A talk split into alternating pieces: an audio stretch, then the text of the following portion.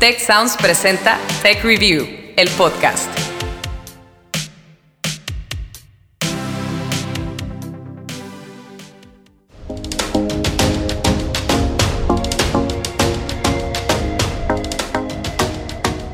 Bienvenidos a un nuevo episodio de Tech Review, el podcast. Historias para mentes curiosas. Yo soy Ana Torres y emprendedores, este programa es para ustedes. Recordarán que en el episodio 26 platicamos sobre cómo moldear una idea de negocio, dónde conseguir financiamiento y de qué manera administrar los recursos para no fracasar.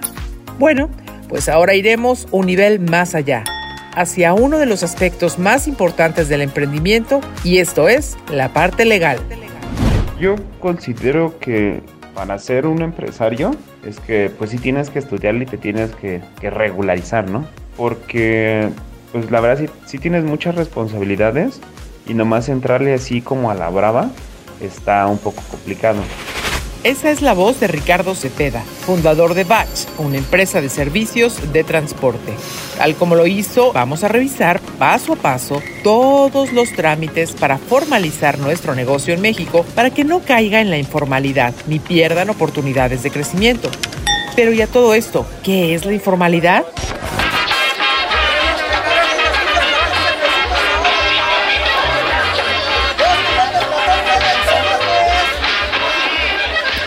Seguro les vino a la mente la imagen de un tianguis o de comercios al aire libre que abundan en nuestro país y que por lo general no pagan impuestos. Bueno, sí, son ejemplos de emprendimientos que no están en regla. Sin embargo, el ambulantaje no es la manifestación de la informalidad. También incurren en ella negocios en apariencia bien establecidos, pero que no están registrados adecuadamente frente a la Secretaría de Economía, los que no cuentan con acta constitutiva o los que tienen empleados sin darlos de alta en el Seguro Social. Habla Ana María García Ceseña, profesora de cátedra en el Instituto Tecnológico de Monterrey, Campus Santa Fe malamente en México tenemos una preconcepción de que lo legal es para solucionar y resolver. Y no es así. Realmente la planeación legal antes de comenzar cualquier negocio es básica por ejemplo, debido al desconocimiento, a menudo los emprendedores realizan trámites de forma tardía y eso puede acarrearles multas, sanciones e incluso trabas para cumplir otros requisitos. ¿Qué es lo primero que necesitamos hacer para evitar estos castigos? Responde Mariana Villanueva González, quien junto con Ana María coordina la Clínica de Derecho Corporativo y Emprendimiento del TEC de Monterrey. Para iniciar un emprendimiento, lo primero que debes de tener es tener claro cuál va a ser el giro de, tu negocio, a quiénes vas a tener de socios, van a ser el número de socios, qué tipo de socios van a ser, van a ser socios que van a aportar trabajo, van a aportar capital, qué, qué, qué tipo de intervenciones que van a tener con tu empresa. Y cada uno de ellos debe tener a su alcance los siguientes papeles si estamos hablando de un emprendimiento nuevo y básico, lo más probable es que sean personas físicas. Entonces, como bien comentaba Mariana, tienen que tener a la mano su identificación oficial, su CURP, que también se lo van a solicitar en la mayor parte de los trámites, comprobante de domicilio, digamos, todos esos documentos de identificación van a ser básicos pre-operación y pre-registros de un nuevo emprendimiento.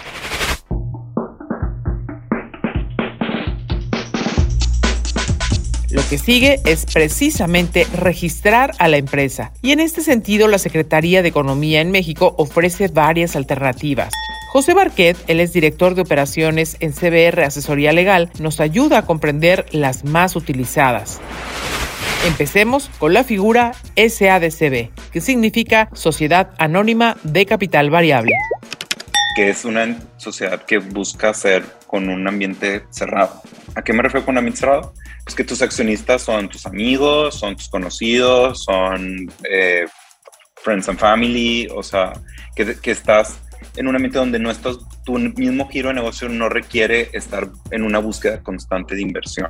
Por el contrario, si el nuestro es un emprendimiento que va a estar requiriendo nuevos inversores, entonces la opción que mejor se ajusta es la de una SAPI de CB es decir, una sociedad anónima promotora de inversión de capital variable. Las API es que son para giros que normalmente buscan una inversión continua, o sea, que, que, que, están buscando levantamientos de capital, por ejemplo, los de tecnología. Y si lo que más se necesita es agilizar el proceso de creación de una nueva empresa, lo ideal es recurrir a las llamadas sociedades anónimas simplificadas o SAS.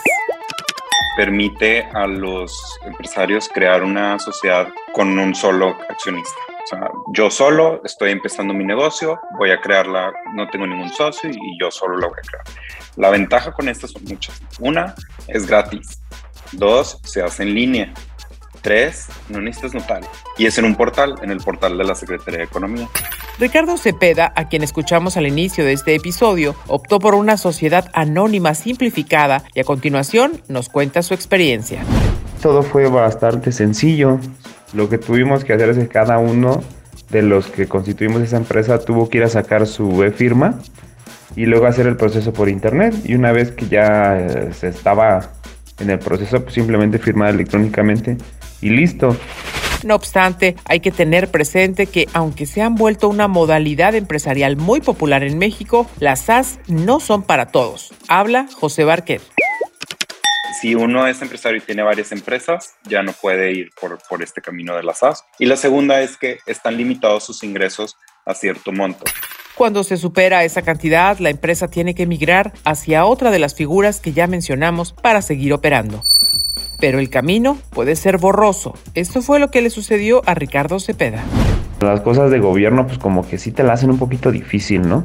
Pero la información luego suele estar enredada o no es muy clara en como persona, pues sí te llegas a sentir un poco indefenso y un poco inseguro porque piensas que te vas a equivocar en cualquier cosa y que por esa equivocación te van a meter una multota o cosas así, ¿no? Por ejemplo, uno de los elementos más técnicos a los que se enfrentan los emprendedores es el que viene después de que se elige el tipo de sociedad. Se trata de la redacción de los estatutos de la empresa que vamos a analizar después de esta pausa.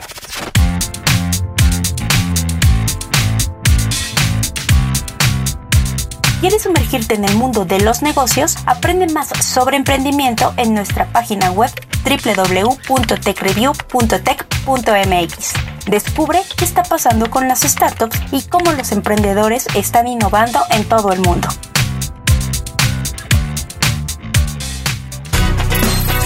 Tech el podcast.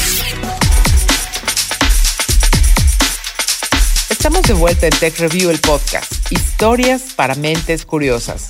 Antes de la pausa, empezamos a hablar de los estatutos de una sociedad o empresa. Estos son una especie de instructivo indispensable para que nuestro negocio pueda existir. José Barquet nos explica más al respecto. Los estatutos sociales son las reglas dentro de la empresa. Están divididos normalmente, están divididos por capítulos. Y al interior de cada capítulo hay una serie de artículos cosas generales de, de, la empresa, que son cómo se llama la empresa, cuánto, eh, qué nacionalidad tiene, pues todos son mexicanos, pero pues voy a poder eh, admitir extranjeros o no voy a admitir extranjeros, cuál es el objeto social, que el objeto social se refiere a, la, a qué actividades voy a poder realizar. Eh, cuál es su domicilio, cosas así muy generales. Posteriormente, los estatutos indican la estructura del capital. ¿Cuánto es el capital social? Cómo voy a dividir las series o en series o en clases el capital social. Y también se regulan las transmisiones de, ese, de esas acciones, o sea, eh, cuáles son las reglas del juego entre los accionistas, los derechos de preferencia, derecho a, a solicitar que vendas, derecho a que no vendas, o sea, cosas de ese tipo. Debido a que los estatutos son una suerte de manual, incluyen instrucciones sobre cuándo y dónde se van a realizar las juntas de los socios y cómo se van a tomar las decisiones de la empresa. Otro apartado es el del Consejo de Administración. Quienes deciden a los consejeros, qué tipo de consejeros vamos a tener, cómo van a tomar las decisiones, qué tipo de decisiones van a tomar. Luego viene un apartado sobre el rol de comisario, que consiste en una persona que vigila el correcto funcionamiento de la empresa. Y por último, el apartado de qué va a pasar si la empresa quiebra, la disolución y la liquidación. Supongamos que ya tenemos listos los estatutos de nuestra empresa. ¿Cuál sería el siguiente paso para formalizarla? Esto nos responde José Barque. Estos estatutos sociales y se ponen en un documento que se llama acta constitutiva. Que es equivalente al acta de nacimiento de las personas. Si nos vamos por la SaaS, o sea, la, la que es gratis y en línea, el mismo sistema te arroja un PDF y ese es tu acta constitutiva, un PDF. Pero si nos vamos por cualquiera de las otras, eh, uno va al notario y le dice, oye, quiero construir una empresa, estos son los estatutos, y él va a imprimir esa acta constitutiva. La cual tiene que ser llevada al registro público del comercio, el área de la Secretaría de Economía, que finalmente avala la existencia formal de nuestro negocio. ¿Significa entonces que ya podemos operar? No tan rápido. Aún falta un trámite. El registro ante el sistema de administración tributaria. Y entonces sí, a operar se ha dicho.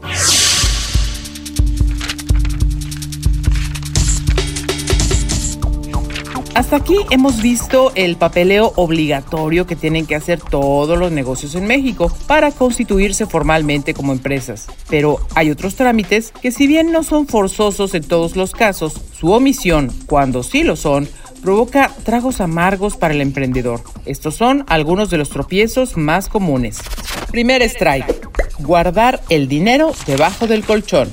Luego de cumplir con sus registros, muchos emprendedores olvidan tramitar una cuenta bancaria de la empresa. Esto supone un problema porque una vez que nuestro negocio empieza a facturar, debe haber evidencia de todos los ingresos y egresos.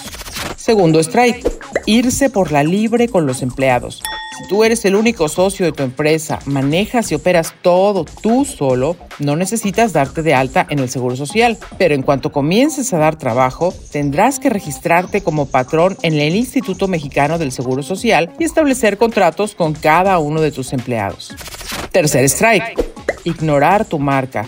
El nombre de tu empresa, su eslogan, su logotipo son la imagen que proyectas al mundo y deberían ser únicos para evitar usar por error los de alguien más o que otras empresas usen los tuyos. Hay que registrarlos ante el Instituto Mexicano de la Propiedad Industrial.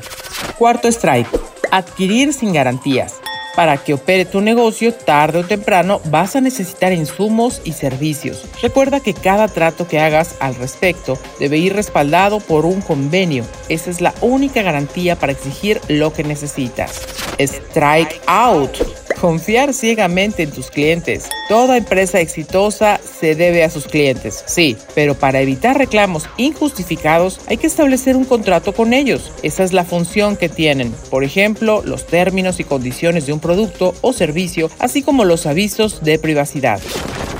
¿Qué pasa si no seguimos estos consejos? Ana María García del TEC de Monterrey nos ayuda a responder con un caso imaginario digamos, no quiero constituir mi sociedad y me voy yo sola a vender, ¿no?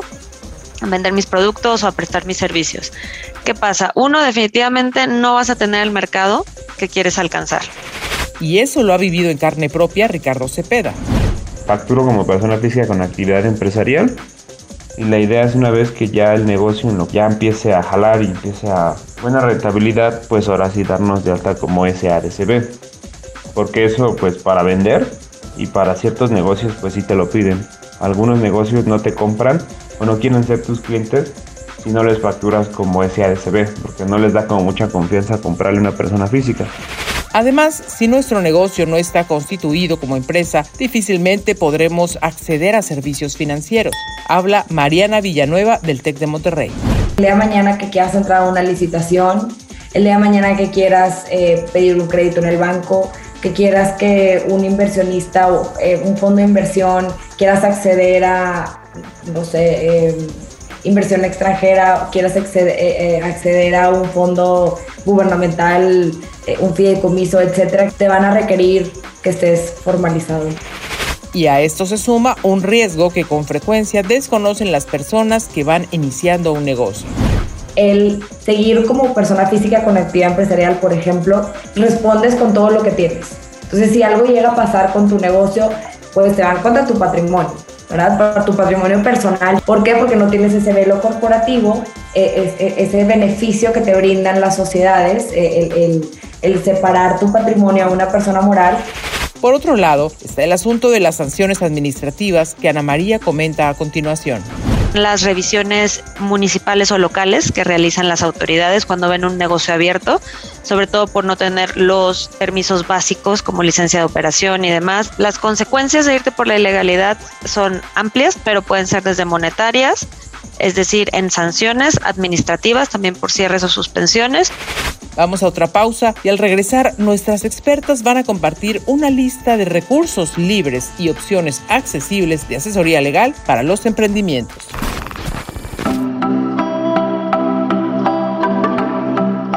Estamos viviendo el boom de los unicornios, pero ¿cómo evolucionó el ecosistema emprendedor en nuestro país para albergar ese tipo de negocios ultra exitosos en tiempo récord? Averígualo en nuestra revista digital número 40.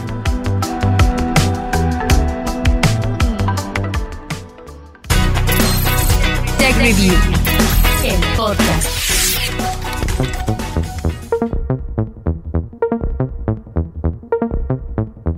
Estamos llegando al final de este episodio sobre el ABC del emprendimiento y antes de despedirnos queremos dejarlos con un pool de consejos para navegar en el mundo de la legalidad como emprendedores. Escuchemos a José Barquet, director de operaciones en CBR Asesoría Legal. Pues digamos que decir que es necesario un abogado para, para vender, pues es, una mentira. Pero si lo queremos hacer de una manera correcta, yo sí buscaría un asesoramiento eh, que me ayude a buscar esa definición. En tal caso, lo recomendable es acudir con un abogado corporativista, así lo describe Mariana Villanueva este abogado te va a ayudar a irte de la mano y elegir la mejor opción que, que, puedes hacer para tu emprendimiento. La mejor opción desde el tipo de sociedad, eh, el tipo de contrato que necesitas para eh, aliarte con, con, asociarte más bien con tus socios o accionistas. Sin embargo, ese tipo de acompañamiento puede ser costoso y por ello Ana María García nos brinda la siguiente alternativa a veces sabemos que, que, los emprendedores y las emprendedoras no tienen capital suficiente para una asesoría personalizada. Hay muchísimas notarías que ya te ofrecen en la misma constitución de una sociedad esa asesoría, ¿no? Te van diciendo que te conviene, que no. Por otro lado, en el portal www.gov.mx diagonal tu empresa hay guías gratuitas para las diferentes etapas de un negocio. Y finalmente, el Tecnológico de Monterrey también extiende este tipo de apoyo a través de la Clínica de Derecho Corporativo y Emprendimiento que coordinan María Villanueva y Ana María García. Lo que hacemos es precisamente que chavos y chavas de la carrera que quieran realizar un servicio social de su carrera, de su profesión, de la materia, les apoyamos precisamente para que puedan proporcionar asesoría legal a emprendimientos, específicamente que tengan un propósito o un objetivo social. El propósito de todos estos recursos es el mismo, que el emprendedor enfoque su tiempo y esfuerzo. Así que si ya tomaste nota de todos los consejos que te hemos dado, adelante emprendedor.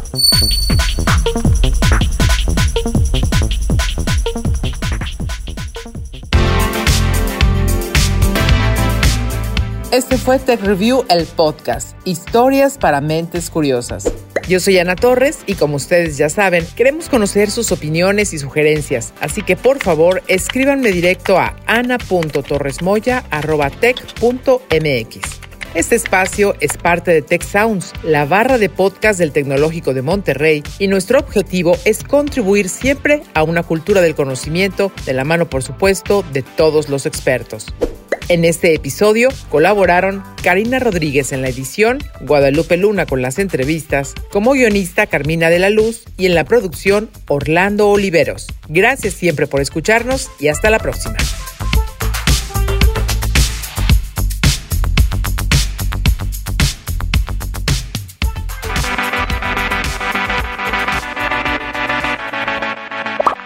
Recuerda contarnos qué opinas de este episodio usando el hashtag TechReview, el podcast, en nuestras redes sociales. TechReview MX en Facebook y arroba TechReview en Twitter. También te invitamos a seguirnos en Instagram y LinkedIn como TechReview.